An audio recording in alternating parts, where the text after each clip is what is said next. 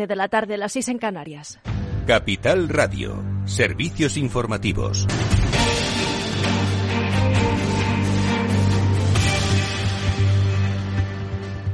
Buenas tardes. El Partido Republicano consigue la mayoría en la Cámara de Representantes de Estados Unidos. Lorena Ruiz. Sí, el Partido Republicano ha alcanzado el umbral de 218 escaños ocho días después de la celebración de las elecciones de medio mandato. De esta forma, los republicanos han conseguido arrebatar a los demócratas a los demócratas el control de la Cámara Baja. Como consecuencia tendrán la iniciativa legislativa en el país y podrán obstaculizar y bloquear las medidas de administración del demócrata Joe Biden. Aún así, las normas dictadas por los republicanos deberán ser aprobadas por el mandatario estadounidense, pues la victoria de los republicanos es parcial. Los resultados reafirman el control de la mayoría en el Senado para los del Partido Demócrata. Tras conocer los resultados, Biden ha mostrado su intención de trabajar con los republicanos en la Cámara Baja con el objetivo, dice, de obtener resultados para facilitar para las familias trabajadoras. Y así contestaba el líder republicano de la Cámara Baja, Kevin McCarthy.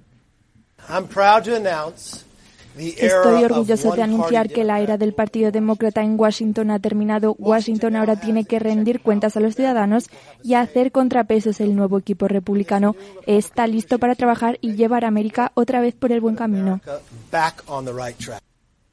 McCarthy tiene ahora el desafío de mantener unida a su inquieta bancada durante unas votaciones que serán críticas. Muchas gracias, Lorena Ruiz. Ucrania y Rusia pactan extender el acuerdo para la exportación de grano otros 120 días con la mediación de la ONU y Turquía acuerdan así extenderlo cuatro meses tras eh, el, acuerdo para la exportación de grano, productos alimentarios y fertilizantes a través del Mar Negro. El acuerdo expiraba este 19 de noviembre y su prórroga por un periodo de cuatro meses va a permitir nuevas salidas de alimentos desde tres puertos de Ucrania ubicados en el Mar Negro.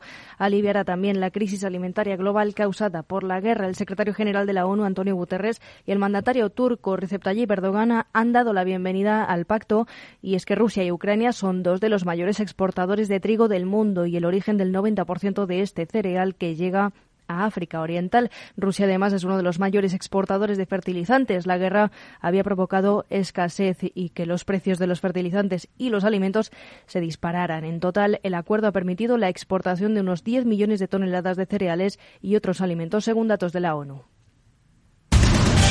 Y la OTAN prácticamente descarta que Rusia atacara Polonia eh, el lunes y cree que el misil que cayó era ucraniano. Así lo han dicho el presidente polaco Andrzej Duda y el secretario general de la Alianza Jens Stoltenberg. Tanto el secretario de Defensa de Estados Unidos como el jefe del Estado Mayor, el general Mark Miley, han confirmado también que era ucraniano y han ratificado su apoyo al país, aunque el presidente de Ucrania, Volodymyr Zelensky, insiste en calificarlo de agresión rusa y en que necesita participar en la investigación en el lugar de la explosión en Polonia. Los Estados Unidos estamos decididos a seguir apoyando a Ucrania con los medios para defenderse durante el tiempo que sea necesario, pero al final del día Ucrania conservará y seguirá siendo un país libre e independiente con su territorio intacto. Rusia podría poner a fin a esta guerra hoy mismo, podría ponerle fin ahora mismo, pero no lo va a hacer. Y la inflación en la eurozona de octubre escala a un nuevo récord del 10,6%, aunque sube menos de lo previsto debido al aumento de los precios de la energía. Y es que los precios energéticos han registrado un encarecimiento de casi un 42% con respecto al mismo mes del año pasado.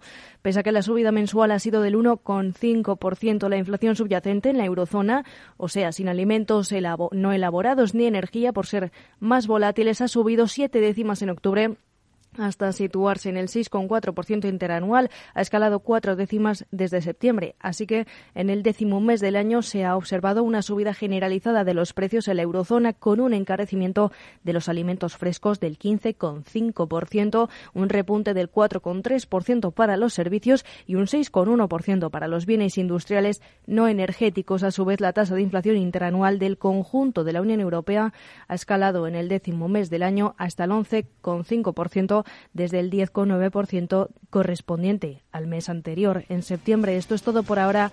Continúen informados en capitalradio.es. Les dejamos en Afterwork con Edu Castillo.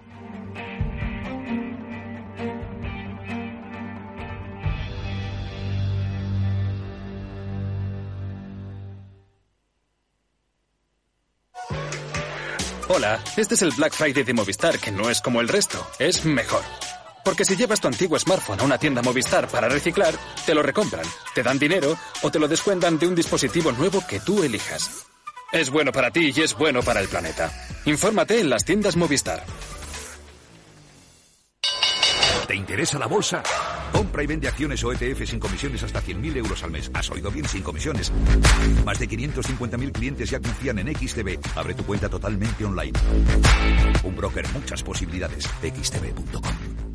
A partir de 100.000 euros al mes, comisión del 0,2%, mínimo 10 euros. Invertir implica riesgos. ¿Sabe qué pensión le puede quedar cuando se jubile? Este sábado con Expansión consiga gratis el nuevo manual de pensiones y planes privados. Descubra la mejor manera de afrontar su jubilación, con casos prácticos y ejemplos muy útiles. Todas las respuestas a sus preguntas. Un libro imprescindible que le ayudará a tomar las mejores decisiones. Este sábado gratis con Expansión.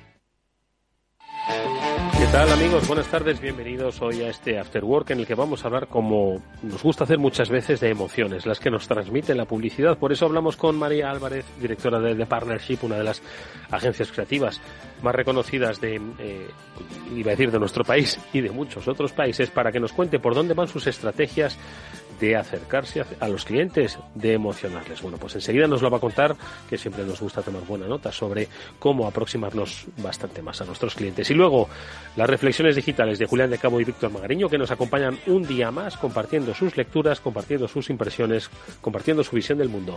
Esto es After Work, amigos. Bienvenidos, empezamos ya. Bueno, lo decíamos al principio, siempre nos gusta y además hacerlo con las mejores, actualizar el estado de las emociones que tienen las empresas o por lo menos cómo ayudan las grandes compañías creativas y de publicidad a encontrar sus emociones. Estamos con María Álvarez, que es directora de, Partnership, una de las más reputadas eh, agencias de publicidad, y con ella vamos a hacer dos cosas. Hacer balance de 2022, estamos a punto de terminar, y por supuesto hacer una perspectiva de 2023. Seguro que algo podemos avanzar. María, ¿qué tal? Buenas tardes. Bienvenida al programa, que hacía un montón que no venías por aquí de nuevo. Hola, buenas tardes, Edu. Hacía tiempo, hacía tiempo que no venía. Encantada de estar otra vez contigo aquí. ¿Cómo me gusta? Eh, no has venido porque has estado trabajando mucho. Ha sido un año muy intenso, entiendo que sí. No sé si, bueno, nosotros hemos hablado mucho. No sé si podemos hacer ya, todavía queda un mes, ojo, y ni siquiera ha llegado el Black Friday, que está a puntito de llegar, ¿eh? Pero no sé si a estas alturas podemos hacer, María, pues una especie de balance reflexivo, ¿no? Sobre lo que ha supuesto el 2022 aprendizajes y que nos han, nos, empiezan a abrir las, las, cerramos la puerta del 2022 por abrir la ventana de 2023 y no sé si tenemos eh, ya puntos que poder decir. Pero bueno, empezamos por el cierre del año. ¿Cómo, cómo ha ido? ¿Cómo lo valoras este año? Pues a ver, eh, sigue estando aún en años atípicos, porque el COVID se acabó, bueno, sigue ahí, está ahí, pero entendemos que ya hemos salido de esa crisis que teníamos, pero volvió a la guerra de Ucrania, Rusia, todo esto, mm. que os voy a contar que no sepáis.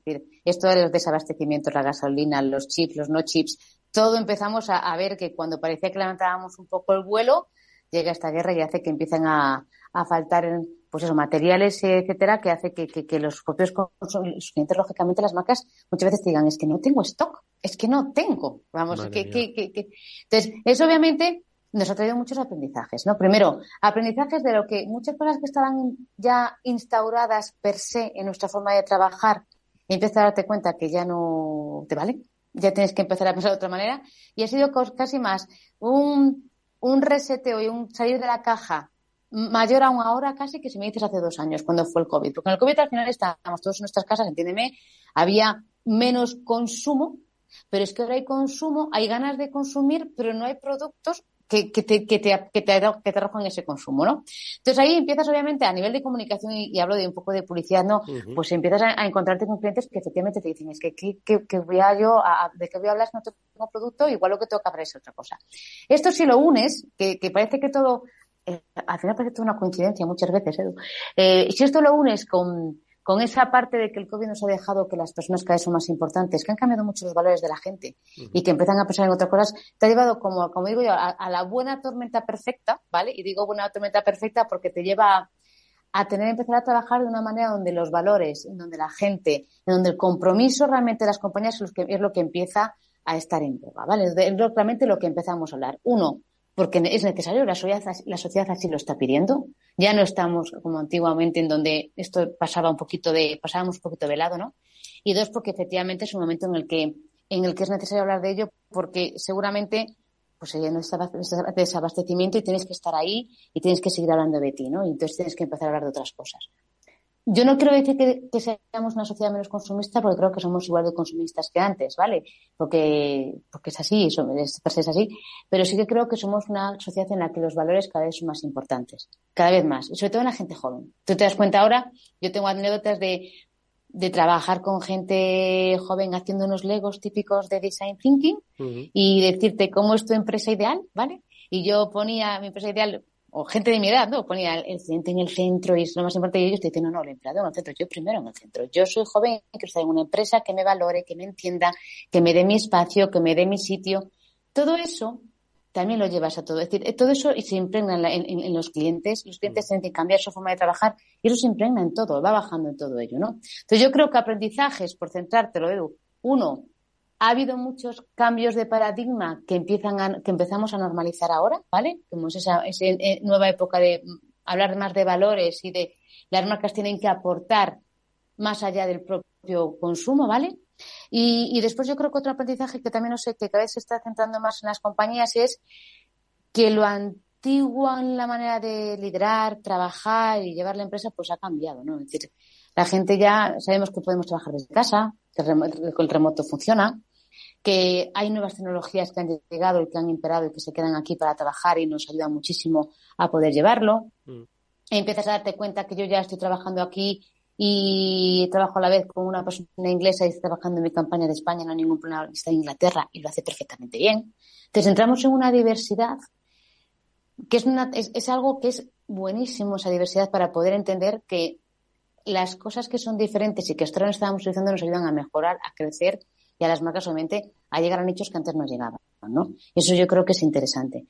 A nivel de, si vamos más a datos numéricos, pues hombre, sí, es verdad que el 22 fue mejor que el 21 y será mejor que el 20 porque cada vez hay más inversión en publicidad, cada vez los clientes tienen mejor más, que el 20 se meten más en todo ello. Posterior. Claro, pues e, efectivamente, esto pues digo que es algo que, es, que creo que todo el mundo, todos los, todos los que nos están escuchando lo van a entender, ¿no? Pero sí es verdad que ha habido un cambio en, que cada vez más eh, el cliente, ya hablando de su propio negocio, se da cuenta de lo importante que es que sus propios datos, conocer muy bien a su cliente. Conoce, si yo soy una marca de cosmética, quiero conocer muy bien a la gente que me ha comprado mis cosméticas, cómo eres, cómo soy, qué te gusta, qué no te guste. Toda esa data la van recolectando y eso hace que empiecen eh, a, imperar nuevas acciones que van más allá de la comunicación que lo conocemos nosotros, Edu, del de televisión ¿Ah, o, del, banner en, digital, sino que ya empiezas a hablar de acciones como son, pues, el tener todo tu, tu CRM, es decir, tu base de datos de clientes, empezar a trabajarla, a conocerle mejor para intentar tener una fidelidad más allá de la primera compra y que después pueda ser más recurrente y le puedas conocer mejor y poder llegar a, a darle a tu cliente aquello que realmente necesita. Es decir, a ayudarle a crear, a, a, que, a cubrir sus necesidades, que seguramente hasta ahora muchas veces no las cubríamos. Es decir, mm. lanzábamos emisión comunicación, pero no cubríamos todas sus necesidades. Pensábamos que las cubríamos. Mm. Pero realmente ahora podemos saber cuál es su necesidad y podemos cubrírsela. Y eso pasa por la data. Volvemos otra vez un poco a cosas que ya hablamos, Edu, ¿te acuerdas de que te decía yo hace tiempo? Es que ya tenemos ingenieros, ya tenemos informáticos, ya tenemos gente que te, está mirando en los datos, pues sí, cada vez más. Y yo creo que eso es un aprendizaje que hemos tenido de este año, de este año que ha pasado, ¿no? Si hablamos de, de lo que viene, yo creo que vamos a seguir en esa, en esa estela. Es verdad que todo esto que te cuento, ha cambiado también mucho la forma en la que, en, que, en la que, nos, en la que nos comunicamos, los canales, los canales que utilizamos para, para en, nuestro día a día, vaya. Mm. Entonces, cada vez es verdad que ves que el audio es mucho más interesante. En España, por ejemplo, como anécdota. Eso he oído, que el audio. Eh, sí, sí, sí. Y más para acercarse ahí a tus públicos es muy interesante. Muy interesante. Y además en España, más que en otros países. No me preguntéis por qué, pero España somos un país, por ejemplo, que el uso de, de, de, los audios, tontería, como el uso de los audios en WhatsApp, que te mandas un audio en vez de escribir, en España es súper común. Yo que trabajo mucho con otros países, en otros países como el anglosajón es impensable. Entonces me dicen, es que María, eres la única que utilizas audios. Y digo, pero aquí utilizamos todos los audios para, para comunicarnos. sí, está muy normalizado, sí. Pues está muy normalizado. Bueno, hombre, también eso es nuestro carácter español, que hablamos más, nos relacionamos de otra manera, somos más abiertos y no podemos perder ese, esa forma, ¿no? Esa, mm. esa, vida que llevamos nosotros, ¿no?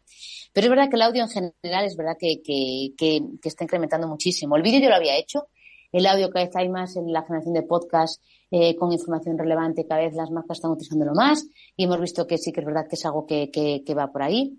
Metaverso, que me lo vas a preguntar, entonces ya me adelanto, ¿vale? El metaverso, metaverso poco a poco. A ver, ¿estamos o no estamos metaverso? Efectivamente, hemos visto hace poco unas noticias de Meta, ¿no? De Zuckerberg, que parece que pues esos despidos que está haciendo eminentes en su, en su compañía, esto de que funciona y no funciona. Bueno, yo creo que llegará, llegará. Seguramente utilizaremos más el metaverso en esos momentos que te decía antes más laborales en los que yo podré tener una, un Teams o una reunión en remoto mm. con alguien y aparecerá un avatar con mi forma, ¿vale? Y María aparecerá un avatar y tendrá una reunión de Teams. Eso ya te digo que creo que más, ¿vale? El resto, pues creo que irá poco a poco. Seguramente las pequeñas, las generaciones más jóvenes tendrán que hacerse un poquito más adultas que además, y yo creo que ellos son los que van a entender mejor este fenómeno, ¿no? Mm. Creo que poco a poco. Obviamente campañas, hay, hay, marcas que ya están adentrándose porque su target así Sí, porque les gusta explorar, efectivamente. Claro, y les gusta explorar, pero bueno, habrá que ir poco a poco y viendo si realmente tiene su, su sentido, ¿no? Obviamente es un mundo que llegará, ¿eh? Pero bueno. Luego hablaremos de metaversos con los invitados de después y ah, con lo que ah, has comentado de Facebook, seguro. ¿Qué te iba a decir? María, mira, eh, antes decías que, es que claro, hemos pasado la pandemia y de repente estamos en, eh, se nos ha olvidado que entre la pandemia y, y la guerra de Ucrania hubo una, una gran crisis logística, eh, es decir, que vamos de sobresalto en sobresalto. Entonces yo te quería preguntar eh, que las empresas entiendo que han tenido que eh, reeducarse pues para hacer frente a los sobresaltos y vosotras que acompañáis a las empresas como agencias creativas y agencias creadoras de emociones, ¿no?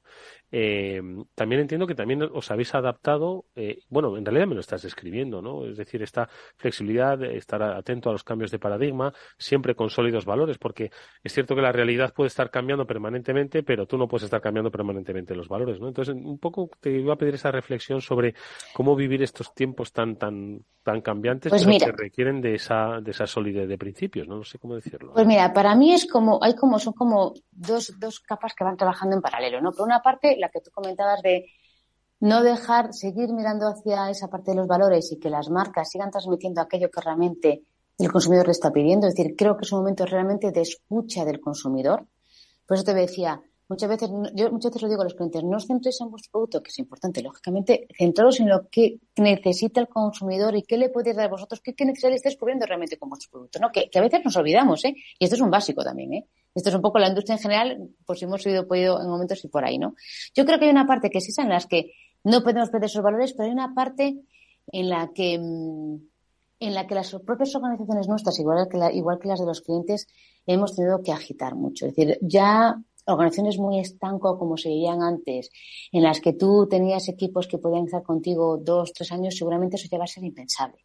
Que seguramente vas a tener que empezar a meter nuevas figuras que a medida que va avanzando estos nuevos paradigmas que van entrando, tú vas a tener que tener nuevas figuras que van entrando en tu equipo y van cambiando. Y eso te lleva, sí o sí, a un modelo de trabajo en el que la amplitud de miras, de cambios, de trabajar con, con gente diferente que no piensa como tú, algo que parece que es muy fácil, que no lo es tanto, cada vez es nuestro día a día. Eso supone un esfuerzo. Nos supone un esfuerzo en salir de tus hilos y salir de tu zona de confort. Yo creo que esto nos está pasando a todos. Todos hemos ido de nuestra zona de confort, ¿vale?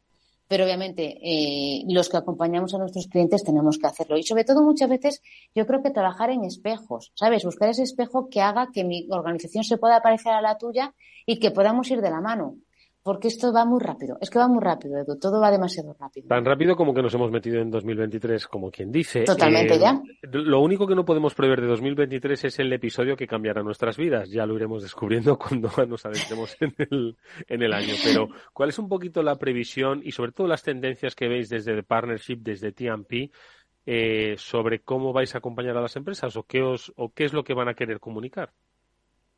Pues mira, lo que sí hemos visto es que hay una hay un, optimismo, al menos en, cuanto a inversiones en publicidad. Sí es verdad que ya los clientes empiezan a invertir más, ya están menos temerosos. Sí es verdad que hay sectores que han sido tocados y que van a invertir mucho menos, seguramente por la industria del automóvil, pues ya no volverá a ser la que era con inversiones multimillonarias, sino que tendrán que, lo ven reducidas y, y, entrarán en otros nuevos negocios que traen por ahí, ¿vale? Con lo cual en eso sí que nos hemos dado cuenta que es lo que te decía, cosas que antes pasaban ya no van a volver a suceder, seguro, ¿vale?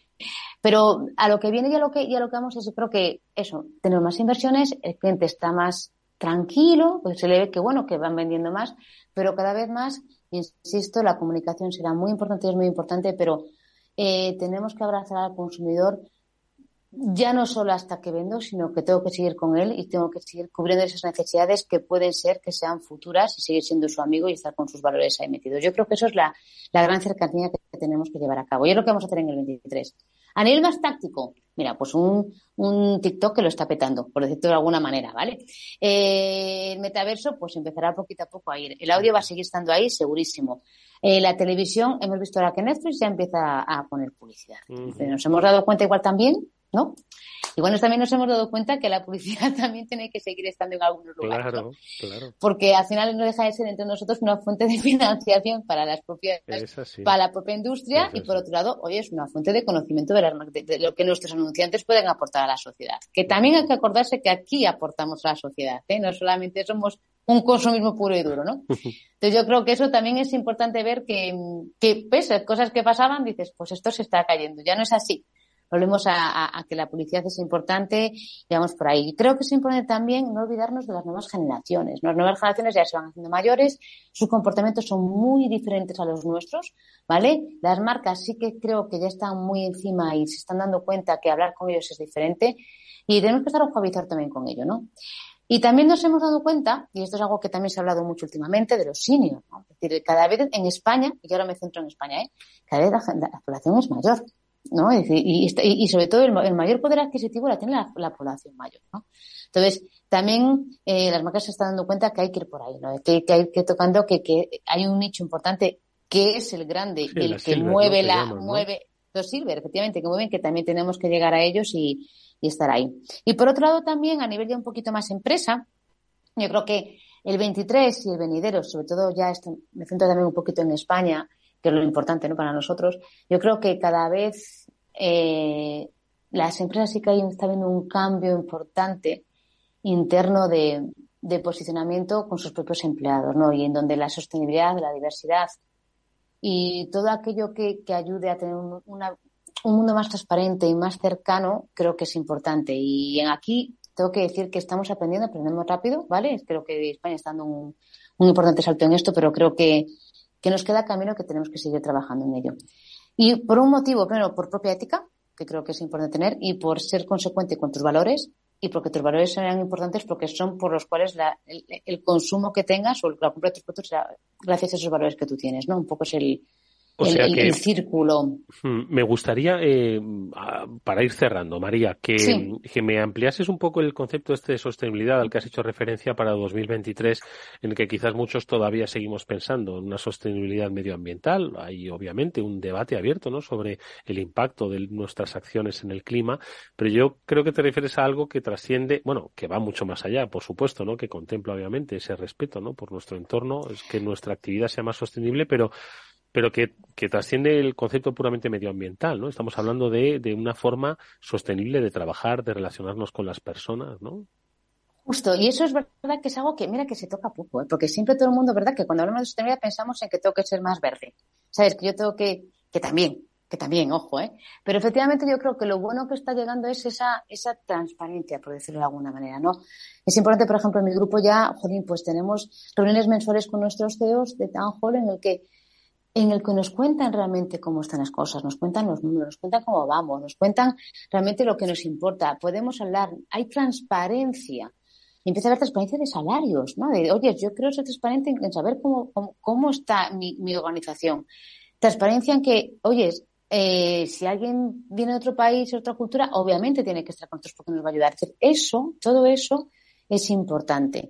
Y eso es lo que están, em, empezamos las empresas a darnos cuenta que tenemos que llevar a cabo porque todo eso hace que seamos sostenibles. Obviamente vamos más allá de la calculadora de, huella de carbono, que también hemos hablado de esto alguna vez, ¿tú te acuerdas que lo hemos tocado ya? Sí. Pues sí, claro, es decir, buscamos y nosotros, por ejemplo, como agencias de comunicación, pues hablamos con los medios y los medios con nosotros para intentar emitir la menor huella de carbono posible, intentamos que nuestros planes de medios, que parece como un poco eh, teleque, ¿no? Pues emitan las menos huellas de carbono dependiendo de todas las emisiones que se hacen y todo lo que hacemos. Eso todo se está trabajando ya. Es algo que, se, como decía yo, se lleva en silencio, no se cuenta. La población creo que no, no, lo conoce. la población final no es conocedora, pero sí es verdad que las marcas están muy en ello, ¿no? Para que realmente podamos ir ayudando al planeta. Pero efectivamente, esa parte de gente, de, que la gente, que, haya una mayor eh, confianza, transparencia en el trabajo, en el respeto, en la forma de trabajar, creo que es fundamental. Y eso pasa también por el cambio de líderes, ¿eh? el cambio de, forma de liderar, que creo, creo que, que ahí ha habido mucho cambio y seguirá habiendo mucho cambio en que ya no, reglas antiguas y un poco, pues ya igual se nos han quedado un poquito obsoletas. Lo comentabas. de, hecho, de hecho, eh, estos aspectos a los que hacía referencia María eh, implican e impactan directamente en la estrategia de negocio. No estamos hablando de la estrategia de, de responsabilidad social, estamos hablando de transparencia, de sostenibilidad, de nuevo liderazgo como parte del negocio, ojo, ¿eh? no como aspectos más etéreos. No, no, no. No son etéreos, porque al final, aunque puedan parecer etéreos, todo esto impacta realmente. Es decir, al final eh, sobre todo impactan porque es lo que te decía al principio poco cuando hablábamos de la comunicación o los valores ahora son necesarios, impactan en el consumidor. Entonces, esto todo te va a llevar a, a tener mayor o menor negocio, está clarísimo. Yo creo que esto tenemos que verlo ya así. Pues así lo vemos y así lo aprendemos. Es que aprendemos mucho con la ayuda de María Álvarez. Siempre que nos acompaña no solo nos cuenta esa radiografía del sector, sino también cómo eh, están ahora mismo, cómo sienten las empresas. Ellos les ayudan a identificar las emociones a través del de, mm, trabajo que desarrollan, en este caso a través de TMP, de The Partnership. Como siempre digo, es un placer escuchar y aprender de María. La vamos a dejar marchar porque tiene reuniones, me consta, muchas con importantes clientes, que seguro que muchas de estas cosas que ha reflexionado con todos nosotros van a ser eh, compartidas ahí en esta reunión. María, gracias, de verdad. Hasta pronto. Gracias a ti, Edu. Hasta muy pronto. Gracias a todos. Hasta luego, adiós. After Work, con Eduardo Castillo. Una semana más eh, concurren a nuestra mesa pues dos de los mejores especialistas que hay en el ámbito de eh, la empresa digital y precisamente las relaciones eh, comerciales que hay en estos nuevos entornos de transformación. Ellos son Víctor Magariño y Julián de Cabo. Analizamos la realidad de las compañías tecnológicas, pero también analizamos nuestra propia realidad tan cambiada, tan cambiante en estos entornos digitales. Víctor Magariño, ¿qué tal? Muy buenas tardes. ¿Cómo estás? Hola Eduardo, Julián y audiencia. Pues muy bien, aquí encantado una semana más de compartir cositas interesantes. Un placer que estés con todos nosotros. Julián de Cabo, ¿qué tal? Buenas tardes, bienvenido. Pues buenas tardes, querido. Aquí feliz de estar con vosotros un jueves más. Bueno, pues hoy os voy a pedir que empecemos por las lecturas, que luego siempre al final las dejamos para, para última, para para el último momento y los minutos se nos acaban consumiendo. No, a no ser que haya cosas de las Big Five que ya sabéis que nos gusta mucho comentar, ¿no? Ya lo comentamos la pasada semana, un poco pues esa evolución laboral, ¿no? Eh, tampoco alarmante, pero sí obviamente como consecuencia, ¿no? De, de los, de los uh, últimos movimientos ¿no? y circunstancias que se han vivido en pandemia y en pospandemia. No sé si hay algún detalle más, pero bueno, Julián, rápidamente estabas levantando la mano. Sí, porque precisamente ayer o anteayer publicó mi amigo Carlos Guardiola, que es de los que se prodiga poco, pero es verdaderamente siempre interesante de seguir, publicó un artículo, como casi todos los suyos, largo y bien fundamentado, que se llama En el metaverso, la experiencia es la evidencia. Y lo cierto es que reflexiona de una forma como casi siempre en Carlos, muy acertada sobre, sobre cómo ve él el tema del metaverso, qué, qué perspectiva ve y lo compara un poco con el desarrollo de todas las realidades tecnológicas que él ha vivido, que son muchas porque es un tipo que lleva toda la vida en esto, ¿no? Para que te hagas una idea, Carlos es compañero en el comité asesor de Singular y fue mucho tiempo eh, director de innovación en Singular, con lo cual es un tipo muy pegado a la tecnología, que la conoce muy bien y que de verdad recomiendo grandemente la lectura. Si alguien lo quiere buscar es tan simple como carlosguardiola.com y le aparece directamente su blog. Oye, ¿y mm, alguna idea que compartas con nosotros de Carlos eh, con respecto al metaverso? Yo me he acordado mucho de vosotros estos días atrás porque salió una publicidad en Twitter, no sé si a vosotros os ha salido también, estos anuncios eh, patrocinados, ¿no? Que eran de meta precisamente y que dibujaban como unos escenarios, ¿no? Absolutamente futuristas, ¿no? Como aquello de, no sé, es que no, no me llamó tanto la atención como diciendo, madre mía, esto es eh, ciencia ficción y yo no sé si esto siquiera como un anuncio patrocinado, pero independientemente de eso, comparte un par de ideas que haya lanzado Carlos, aunque por supuesto que la recomendamos. Es, difícil quedarse con una o con dos, Eduardo, pero por, por citar algunas de las que me han sacado una sonrisa, porque son ideas compartidas también, ¿no? Carlos habla de que le gusta mucho la metáfora de la innovación como, como oleadas, ¿no? O sea, como, como olas del mar, que cada una va un poquito más para adelante que la otra y van empujando poco a poco las cosas un poquito más para allá. Pero es que es un artículo absolutamente lleno de sensatez, ¿no? Porque una, una de las cosas en las que incide, que también se nos olvida a veces, es que la innovación solo tiene sentido cuando ofrecemos a la gente una alternativa mejor a problemas que tienen de toda la vida. O sea, la, innovación no se produce en el lado de, la oferta, sino en el lado de la, demanda. O, se acepta en el lado de la demanda. Tú puedes sacar un producto que a ti te parece hiper chulo, que si no hay nadie ahí fuera que necesite, y sobre todo si ese producto no le mejora la vida y la experiencia a la gente que tenía esa necesidad, pues no se trata de una innovación, se trata de una pajilla mental que te has hecho tú con tus colegas pensando que lo van a pasar estupendamente. Es un artículo de verdad muy, muy interesante porque contrasta todo el, toda la exageración o todo el hype, si lo queremos llamar como se, como se hace normalmente en Estados Unidos, con verdades que son eternas y que hemos visto aparecer una y otra vez. me parece de verdad muy recomendable para entender de qué va esta historia y para poner en perspectiva sólida y tranquila que se puede esperar en torno a esta idea del metaverso. Mm. Muy interesante esas reflexiones eh, que hacía sobre la innovación. Víctor, a ver. Eh, pues sí, a ver, está todo ahora mismo como muy patas para arriba, ¿no? Está todo muy, muy reciente. Las heridas eh, hay que lamerlas un poco y, hacer un análisis en, la vorágine de las cosas no suele ser, no suele ser muy indicativo, ¿no?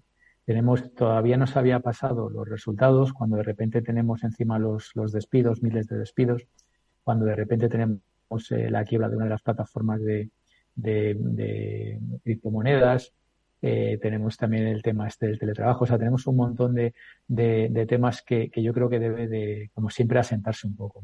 Una década de, de, GAFA, de, Big Tech, parece ser que ya no va a ser así. Y, yo creo que seguir especulando sobre el tema del metaverso y demás, hombre, es lo que hablamos hace ya un tiempo, ¿no? ¿Habrá más metaverso en 10 años? Probablemente sí, ¿no? Parece ser que los millennials y los zillennials, ¿eh? a los cuales acabo de, estar dando clase aquí, que es, curiosísimo, la verdad que cada, clase con ellos es, una máster, o sea, tienes que explicarles conceptos como el hosting, por ejemplo, ¿no? Claro, estás hablando así como si fuera lo normal y de repente ves caras raras y digo, ostras, no se han enterado de nada. Entonces, a ver, tres pasos para atrás, ¿no? Eh, pero bueno, al final yo creo que sí, que, que, bueno, habrá más metaverso, pero ahora mismo estamos en la, en la fase de todo, todo es crisis, todo es eh, tal. Mira, yo, te, acuerdas, Eduardo, que hace un par de semanas me pediste eh, ver un poco cómo estaban mis, mis conocidos? Los colegas de Twitter, sí. Mira, bueno, más que uno de Twitter, ha saltado uno eh, mi querido y amigo y compañero durante un año y pico de despacho, que eso une mucho, eh, Clemart Schwartz, que era, eh, estaba en Facebook, pues ha sido uno de los que ha saltado. ¿Y cómo me he enterado? Pues obviamente por, por LinkedIn, ¿no? Pero este muchacho eh, era Senior Director Global Business Group. Senior Director Global Business Group. Esto es un título bastante potente en, Meta, Facebook, como lo quieras llamar. Eh, es un tío que ya, ya en Google era director, ¿eh? que, o sea, tenía un, nivel muy, muy potente. Y a esto hace, hace 10 años ya, casi, casi 10 años. Con lo cual, este, nivel de ejecutivo, y, creedme, es un tío muy bueno, ¿no? Lo siguiente, o sea, es un líder espectacular, eh, digitalmente muy bueno, ex Google, eh, y ahora llevamos ya como seis o siete años en, en, Facebook y ha saltado, ha saltado por ser. Además es un hombre que venía de gran consumo, también tiene un pasado de gran consumo como yo, también teníamos cierto paralelismo, hicimos mucha amistad. En, él manejaba el mercado francés, el, el mid-market, y tenía algo así como cincuenta y tantas personas bajo su responsabilidad y era, era un grandísimo líder, un grandísimo ejecutivo. O sea, eh, y, precisamente me he enterado porque, porque en su perfil de LinkedIn había algo así, no, no es exagero, ¿eh? como 300 y pico eh, comentarios positivos sobre una persona. Yo no sé cuántos de vuestros amigos tienen 300 y pico comentarios cuando dicen, oye, me, me, me, han echado básicamente, no me voy. Y además ha quedado ahí un poco colgadete porque está ahí en, Austin, Texas, ¿no? Con lo cual, eh, un poco desplazado y tal, ¿no?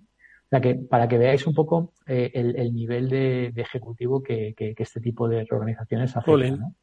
Mm, ¿Qué te parece, Julián? Es que esto, como dirían en alguna película de la mafia, no se trata de nada personal, es lo que hay. Eh, terminó la edad del hombre y empieza la edad del financiero, que era lo que decíamos el otro día y es así. O sea, lo que está sucediendo ahora en las tecnológicas, más que una crisis de resultados particularmente seria, es que están dándole a los financieros la carnaza que los financieros, o, a los mercados, la carnaza que los mercados quieren. Que tú haces depender mi cotización de que despida unos cuantos, toma 10.000 y no pasa nada porque el negocio va a seguir funcionando con 10.000 menos o con 20.000 menos. No tiene, hoy también se publicaba que Amazon pone encima de la mesa 10.000 despidos, aunque todavía está relativamente poco perfilada la noticia. Hemos pasado del freeze al fire, ¿no?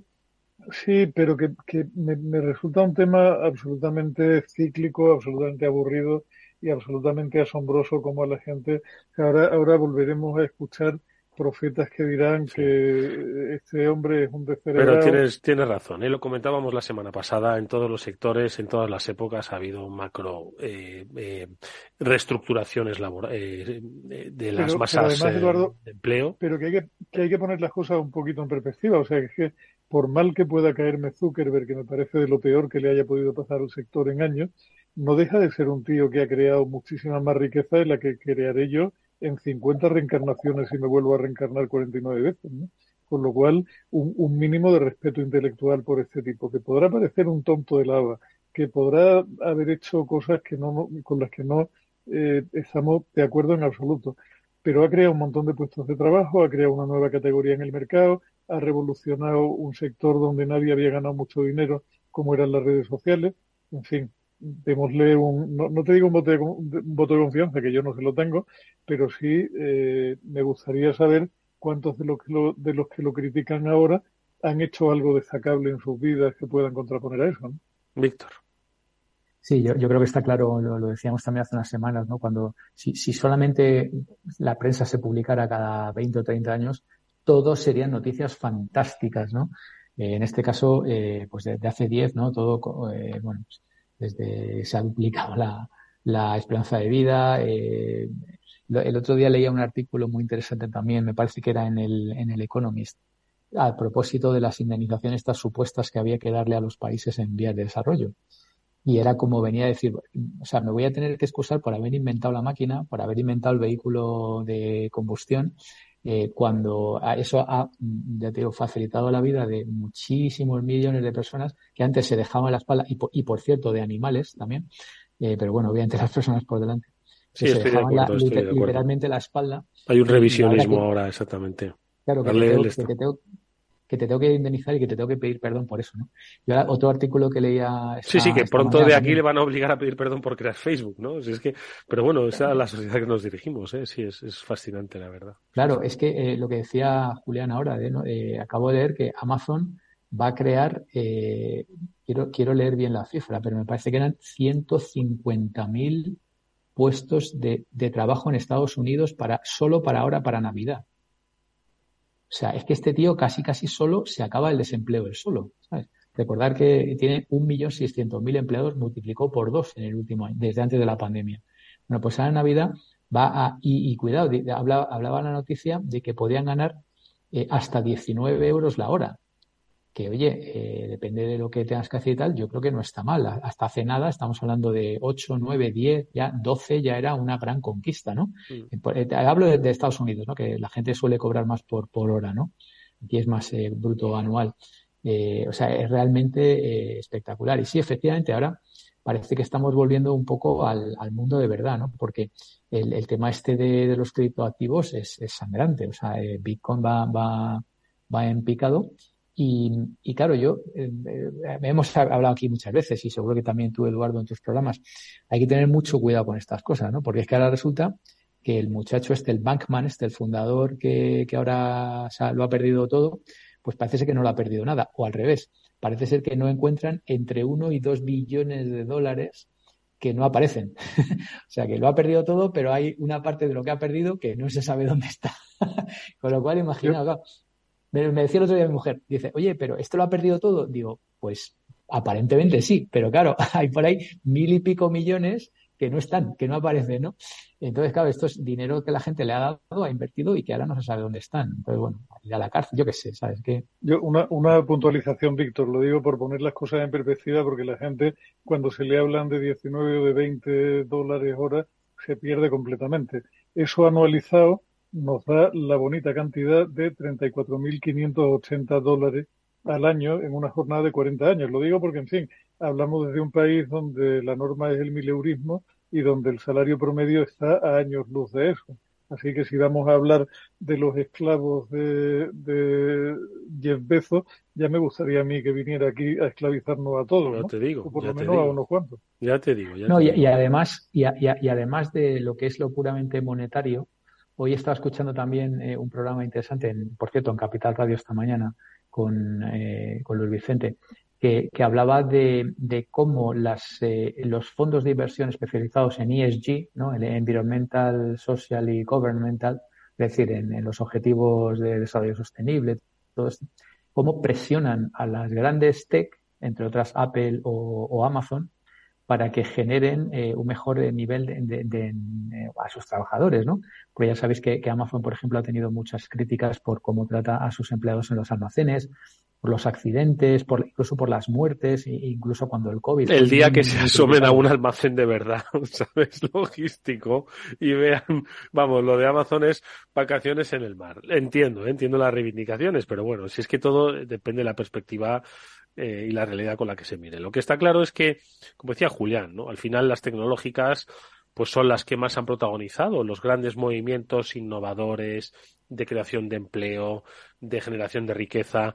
Eh, las capitalizaciones bursátiles de estas cinco compañías, pues, eh, son superiores a las eh, a los propios PIBs de un país, ¿no? Entonces, obviamente están en el foco y cualquier cosa, conociendo un poquito la inquina propia del ser humano, cualquier cosa que suceda, bueno, pues eh, se las pone en el punto de mira como si fuese un fracaso. Pero estoy de acuerdo con Julián, al final forman parte de los ciclos económicos, ¿no? Y, y estoy seguro de que seguirán protagonizando, pues los grandes, las grandes disrupciones, ya no sé si tecnológicas, pero sí en estilo de vida, ¿no? Y consumo que vamos a tener en los próximos, en los próximos años, ¿no? Lo que pasa es que, claro, estamos, como comentábamos la semana pasada, siempre esperando una disrupción por año, ¿no? Estamos acostumbrados a eso y, y, y, y no puede ser, no puede ser. Pero bueno. Oye, ¿qué más temas? Eh... Bueno, Julián, perdona, que por, por No, no, completar que- si que- quieres. Nada, eh, muy, muy simple, Eduardo, que, que esperamos una disrupción por año y esperamos a- que, que todo sea eternamente creciente sin límite ninguno y eso simplemente no puede ser así No y mucho ser. menos cuando la humanidad ha vivido una experiencia absolutamente traumática como ha sido la de la pandemia que nos ha cortado año y medio, dos años de nuestra vida. O sea, si es que de verdad pongamos la cabeza en remojo, en agua fría, que se nos baje un poco el calentón y pensemos con, con, un poquito de perspectiva, ¿no? Que es lo que decía Víctor también. Es que si yo miro hacia atrás y veo cómo era la vida cuando yo hice mi máster y no hace 100 años de eso, es que el mundo es otro completamente, Eduardo. O sea, es que, vamos a ver, en el año 96 o 97, en el año 96, el IE no tenía dirección de correo electrónico propia todavía. En el año 96, estamos hablando de menos de 30 años, y hoy es una escuela internacional que tiene un pedazo de rascacielos lleno de extranjeros que vienen de todo el mundo con un entorno virtual de dar clases. O sea, por favor, o sea, pongamos la- las cosas en absoluta perspectiva, que estamos hablando de los 30 años más brillantes de la historia de la humanidad, no solo económicamente, sino desde cualquier punto de vista. O sea, que, que ahora mismo estamos resfriados y vamos a toser tres veces. Bendito sea, ¿no? Bendito sea. Víctor. Sí, aquí me estaba riendo porque aquí en Enguayu se ha caído un día el internet y poco más o menos que ha habido una crisis total, ¿no? Todo el mundo ahí desesperado, ¿no? Ah, telefónica, tal, no sé qué. Ha sido, ha sido, y, y se ha caído un día, un día se ha caído, ¿eh? que, que, que por otro lado me parece, me parece mucho, ¿no? Oye, Víctor, ¿qué Pero, dice sí, tu a- a-? ¿O ibas a comentar Pues mira, otro tema? eh, he visto un tema que es el típico tema que pasa desapercibido, pero que creo que nuestros oyentes lo van a apreciar. Y es que como prácticamente cada semana hablamos de la inteligencia artificial y de, y de todo lo que es capaz de hacer hoy en día, hablamos hace semanas de que generaba hasta películas, por supuesto genera audio, pues también es capaz de generar todo tipo de contenido, sobre todo escrito, ¿no? Entonces, eh, claro, esto eh, para, para alguien que tenga un- que publicar cosas mm, regularmente, pues es la panacea, ¿no? Porque ya, ya- sabes que ahora mismo le puedes dar un tema y le puedes dar unas características y un, y un tope de, de palabras, Eduardo, y no miro a nadie, y te, y te escribe un artículo, pero fantástico y tal, hasta el punto de que... el- Con sesgo, por supuesto, ¿eh? el sesgo que tú le quieras dar eh, o le quieras quitar. Eh, hasta el punto que las famosas GAN, estas, las Generative Adversarial Networks, pues eh, son una inteligencia que compite con otra para detectar el contenido que viene de una generado por una inteligencia artificial. Pues claro, hay una, el artículo que he leído esa semana del gurú este Neil Patel que habla de que Google ha sacado un nuevo, eh, un nuevo update, una nueva actualización del algoritmo suyo, y esto interesa a mucha gente, ¿vale? porque es el algoritmo de Google. Y parece ser, parece ser que han detectado que, que es capaz de detectar eh, el contenido generado por inteligencia artificial y que, porque estos tienen una serie de páginas de testeo que las tienen generando contenido con inteligencia artificial. Entonces tienen algo así como 100 páginas y pueden mirar el efecto que el algoritmo tiene en esas 100 páginas. Y de hecho tienen más o menos la mitad que tienen solo el contenido generado por inteligencia artificial. Y la otra mitad lo retocan manualmente. ¿Vale? Las, las eh, metaetiquetas y tal. Y se han dado cuenta de que, eh, de que pierde más ranking en el algoritmo de Google eh, la inteligencia artificial que ha empezado a perder ranking hasta, hasta un 17,3% y que pierden menos, un poquito menos, aquellas que retocan manualmente. Con lo cual, ¿qué quiere decir esto? Pues de alguna manera parece ser, y repito, está todo muy, muy tierno, ¿no? Porque este, este cambio ha venido la semana pasada, que, ya Google eh, es capaz de detectar eh, ese contenido generado y es capaz de discriminar si, eh, si está retocado por un humano o no. Eh, lo cual a mí me ha realmente interesante y fascinante. Y repito, esto afecta a mucha gente que hoy en día puede estar eh, y de repente ve que se le ha caído eh, la posición en, el ranking de Google, pues 6, 7, 8 posiciones y que ha perdido un 20% de, de tráfico orgánico. recordad, hay muchas empresas de todo tipo y de todas industrias que viven de, su tráfico orgánico. Mm. me, me, pareció interesante, ¿no? Como, como al final Google, pues, ya sabéis que esto es la batalla siempre, ¿no? O sea, eh, las compañías quieren engañar a Google y Google quiere no dejarse engañar. Y, así llevamos eh, casi dos décadas, ¿sabes? No sé si Julián quiere añadir algo más. Sí, sí, sí, vamos a ver, Víctor, yo creo que eso es lo que nos lleva claramente es a desarrollar nuevas inteligencias artificiales que se equivoquen tan bien como nos equivocamos los humanos para deshacer los textos que haya generado la inteligencia artificial número uno. La pasamos luego por una inteligencia artificial número dos que meta un par de cagadas o tres, así lo hace pasar por humano y rankea mucho mejor en Google. Y a eso estaremos jugando una temporada. Sí. Bueno, ya sabéis que esto es uno de los factores, siguen estando los famosos backlinks, que es lo que, lo que más prima, ¿no? Los, y eso hay que hacerlo manualmente, porque si compras, ¿sabes lo que es un backlink? Eso es un, es un, enlace de una página exterior a la tuya que apunta a la tuya. Eso es un backlink, ¿no? Y eso, eso es lo que te da más ranking en, Google y lo que hace que tu, tu, página web suba en los buscadores por aquellas palabras clave que tú pretendes eh, posicionar. Bueno, pues esos backlinks siguen teniendo que construirse manualmente y que a nadie se le ocurre comprar porque Google te caza y rápidamente te manda para abajo eso, eso fue, fue una de las revisiones clásicas del algoritmo cuando la gente creaba granjas de servidores para apuntar a otra, o sea, fue una, una de las primeras prácticas de lo que se llama Black Hat SEO o SEO de sombrero negro o SEO pirata. Eso se supone que está controlado hace tiempo, pero bueno, es, el eterno retorno, Víctor. Esto hemos visto 30 cosas y veremos otras 40 a partir de ahora porque es una batalla siempre entre el bien y el mal, pasado a lo digital, ¿no? Poco, poco más o menos. Bueno, yo, pues yo fíjate que me ha, hecho gracia que, te metas tú en este tema porque la otra no lectura en este caso es un youtuber con el que me divierto muchísimo que reflexionaba esta semana sobre los algoritmos este tipo, os he hablado en alguna ocasión de él porque es un, es un tipo divertido, curioso, con el que hay que tener cuidado como con cualquier otra fuente, que se llama Fabián Barrio. ¿Recordáis cuando recomendaba ver un vídeo que se llamaba La importancia de que todo te importe un huevo? Que era es uno que se fue a, Chipre o por ahí, o a Malta. Exacto, exacto. Está en Chipre, está en Chipre para no pagar impuestos y salirse del sistema y tal, y tiene algunas cosas increíbles. Este tío es psicólogo social y reflexionaba en, una de sus últimas entregas en YouTube sobre los algoritmos. Y me llamó la atención porque yo no había caído en eso y no tengo, no tengo una posibilidad fácil de comprobarlo. No sé si tú esto lo habías oído comentar o no, Víctor. Él decía que TikTok y Douyin, que es, la versión china de TikTok hecha por ByteDance, tienen algoritmos completamente distintos. Y decía este hombre que cuando tú te metes en el TikTok en versión occidental tiene a una panda de descerebrados haciendo la tontería más grande que se les haya ocurrido, el bailecito más ridículo o cualquier cosa por el estilo, mientras que si te mete en Douyin, que es la versión china, es otra historia completamente diferente, gente de otra edad, con un respeto, con una, o sea, Y, y, se planteaba este buen hombre, que yo no sé en qué medida tendrá razón y será algo deliberado o no, en qué medida esto podría ser una manera del gobierno chino de contribuir a que la juventud occidental esté cada vez más idiotizada, mientras que la juventud china ve otro tipo de contenido que le forman el espíritu de una manera distinta. Porque es, el, es, la, es la misma compañía, no es la. Es... El, misma compañía, misma aplicación con nombres distintos, públicos levemente diferentes, porque allí la edad promedio es algo más alta que aquí, pero esencialmente el mismo producto. O sea, es un, es un arma de idiotización eh, occidental, ¿no? Sí, señor. Yo creo que no necesitamos ni, armas chinas esto, esto, te iba a decir, o sea, para el, caso improbable de que los occidentales necesitáramos exactamente un impulso, un impulso.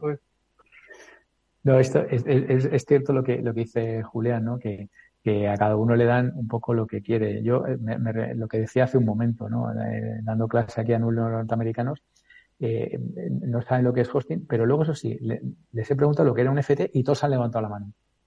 Entonces digo, vamos a ver, o sea, no sabéis lo que es un hosting o lo que es CPM o yo que sé, cosas súper básicas y sí sabéis lo que es un NFT. Digo, es que no, no, no, no, no me cuadra, algo, algo no, entonces, claro, tienes que replantearte las clases para, para hablar un poco de lo básico, porque la gente se piensa que, que, sabe cosas, pero en realidad no sabe, ¿no? Y están un poco lo que tú dices, o sea, eh, un poco idiotizadillos, ¿no? Con, con el último flashy, el último flash de no sé qué, y, no, y les falta ese pozo, los fundamentos, ¿no? Hoy he tenido que explicar la diferencia entre analógico y digital. O sea, ¿lo podéis creer?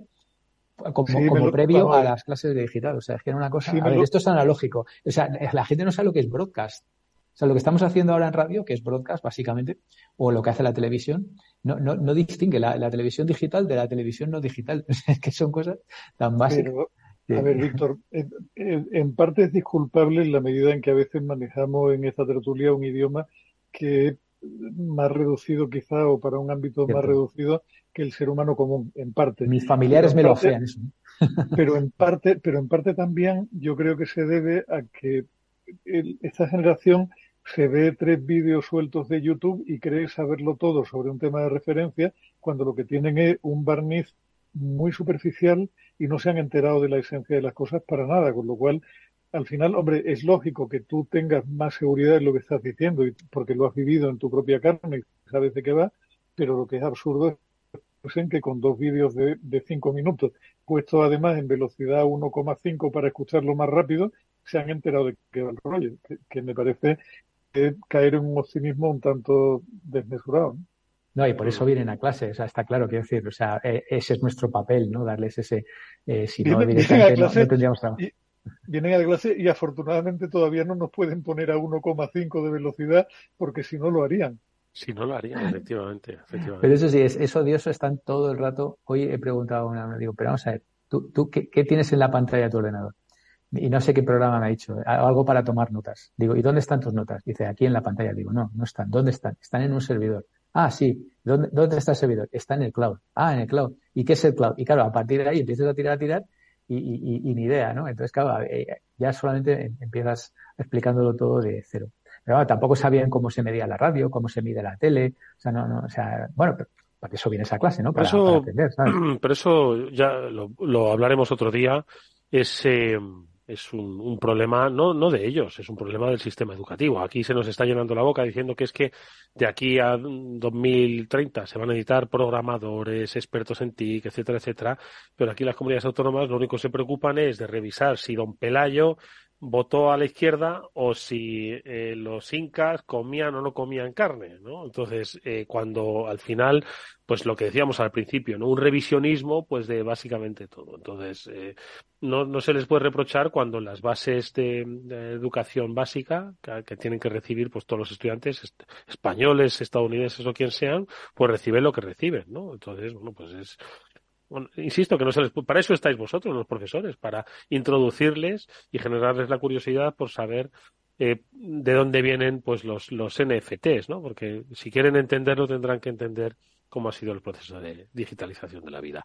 Que nos hemos quedado sin tiempo amigos. Eh, que yo es que me he quedado con ganas. Nada 30 segundos por si ha dicho tu gurú de cabecera algo así interesante o está bastante calmado estos últimos estas últimas semanas. Ha dicho algo Mira, eh, dice cosas cada semana, ¿vale? Pero ahora le ha dado un poco, está un poco filantrópico, ¿vale? Eh, está un pelín menos digital. Eh, el último, las últimas dos cosas van de, de cómo de felices están los americanos ahora y cómo estaban de felices en los años 50, ¿no? Entonces, y hace, hace regresiones y comparaciones y tal. Y bueno, está bien, pero no es mind blowing. O sea, a mí no me, no me saca de. no, no será un rojipardo. bueno, este, este, cuando, sale en medios le, le, llama, le califican socialista. Pero claro, el tío es multimillonario. como empieza a ser nostálgico, ya le ponen el pardo por ahí, ¿eh? Madre mía. Mira, una cosa que me enteré la semana pasada es que em, eh, él se declara como profesor de la NYU, ¿no? Y estamos todos contentísimos. Pero me dijo alguien muy importante de la NYU con el que comí el, el, otro día aquí, que vino a comer y tal, y estuve charlando con él. Dijo, dice, no, no, él se presenta como profesor de la NYU, dice, pero él dona más a NYU de lo que recibe de NYU. O sea que es filántropo de la, de la NYU. O sea, a pesar de que él va con el cartel de NYU y tal y cual. Digo, mira, pues esto no lo sabía, digo, y me, alegra saberlo. Dona más de lo que recibe. Bueno, que nos vamos, amigos míos. Julián, ver, apunte de 10 segundos. No, el apunte, que, o sea, que esto que comenta Víctor de, de, que dona más de lo que recibe, eso se ve en muchas escuelas de negocio, afortunadamente, y al final es sentir la camiseta de verdad, ¿no? Tu último servicio a tu escuela es reconocerle lo que te aportó en tu vida y devolvérselo en formato de una aportación para que otro chico brillante pueda tener un futuro el día de mañana, que es lo que hacen muchos profesores, muchos conferenciantes, muchos antiguos alumnos que salieron de tus aulas, a los que les fue bien y que piensan que, bueno, el, pagarse un par de becas cada año no está de más y las ponen a nombre de su compañía. Me parece que, que, es algo que ojalá veamos cada vez más en España porque nos dará la medida de que nos estamos homologando con el mundo civilizado. Despacio, despacio, despacio, no hay prisa para eso. Julián de Cabo y Víctor Magariño son dos eh, profesores, afortunados sus alumnos que les tienen en sus claustros. Gracias amigos, afortunados nosotros que les tenemos en este pequeño claustro radiofónico. Que lo dicho, que gracias. Nos vemos la próxima semana. Un placer y hasta el jueves. Igualmente, hasta la semana que viene. Y nosotros nos despedimos hasta el lunes que volveremos con eh, el programa de ciberseguridad. Estarán los expertos de Panda que nos van a dar buenas recomendaciones. Estará Hervé Lambert para decirnos cómo no ser estafados de cara al Black Friday que sé que estabais ahorrando para comprar algunas cosillas esos días. Venga, muchas gracias amigos, nos vemos. Capital Radio. Siente la economía. ¿Qué es ir más allá?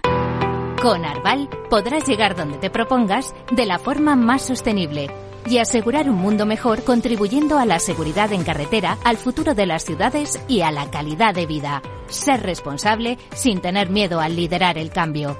Arval, la transición energética arranca aquí. Más información en arval.es. Mientras la ciberseguridad de la información tradicional gira en torno al software y al modo en el que se implementa, la seguridad del IoT incorpora más complejidad. La conectividad ofrece cada vez más escenarios con multitud de dispositivos conectados, donde el más trivial puede llegar a ser peligroso si resulta comprometido. Las soluciones Zero Trust de Zscaler permiten reducir estos riesgos. Descubra más en zscaler.es.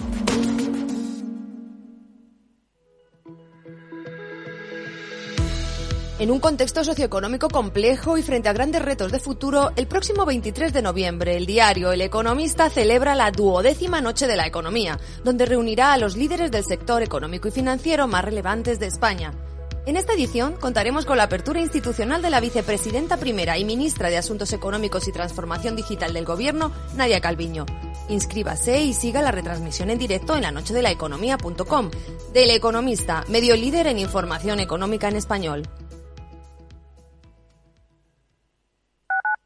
En la Comunidad de Madrid apostamos por un modelo energético más limpio y sostenible. Por eso ponemos en marcha el Plan Renove 2022 de calderas y calentadores individuales, para aumentar la eficiencia y reducir el consumo. Infórmate y recibe ayudas de hasta 350 euros para la sustitución de tu antigua caldera. Con este gesto, ahorras energía y proteges el medio ambiente. Comunidad de Madrid. Aquí, en la Comunidad de Madrid, todos podemos tener un pueblo.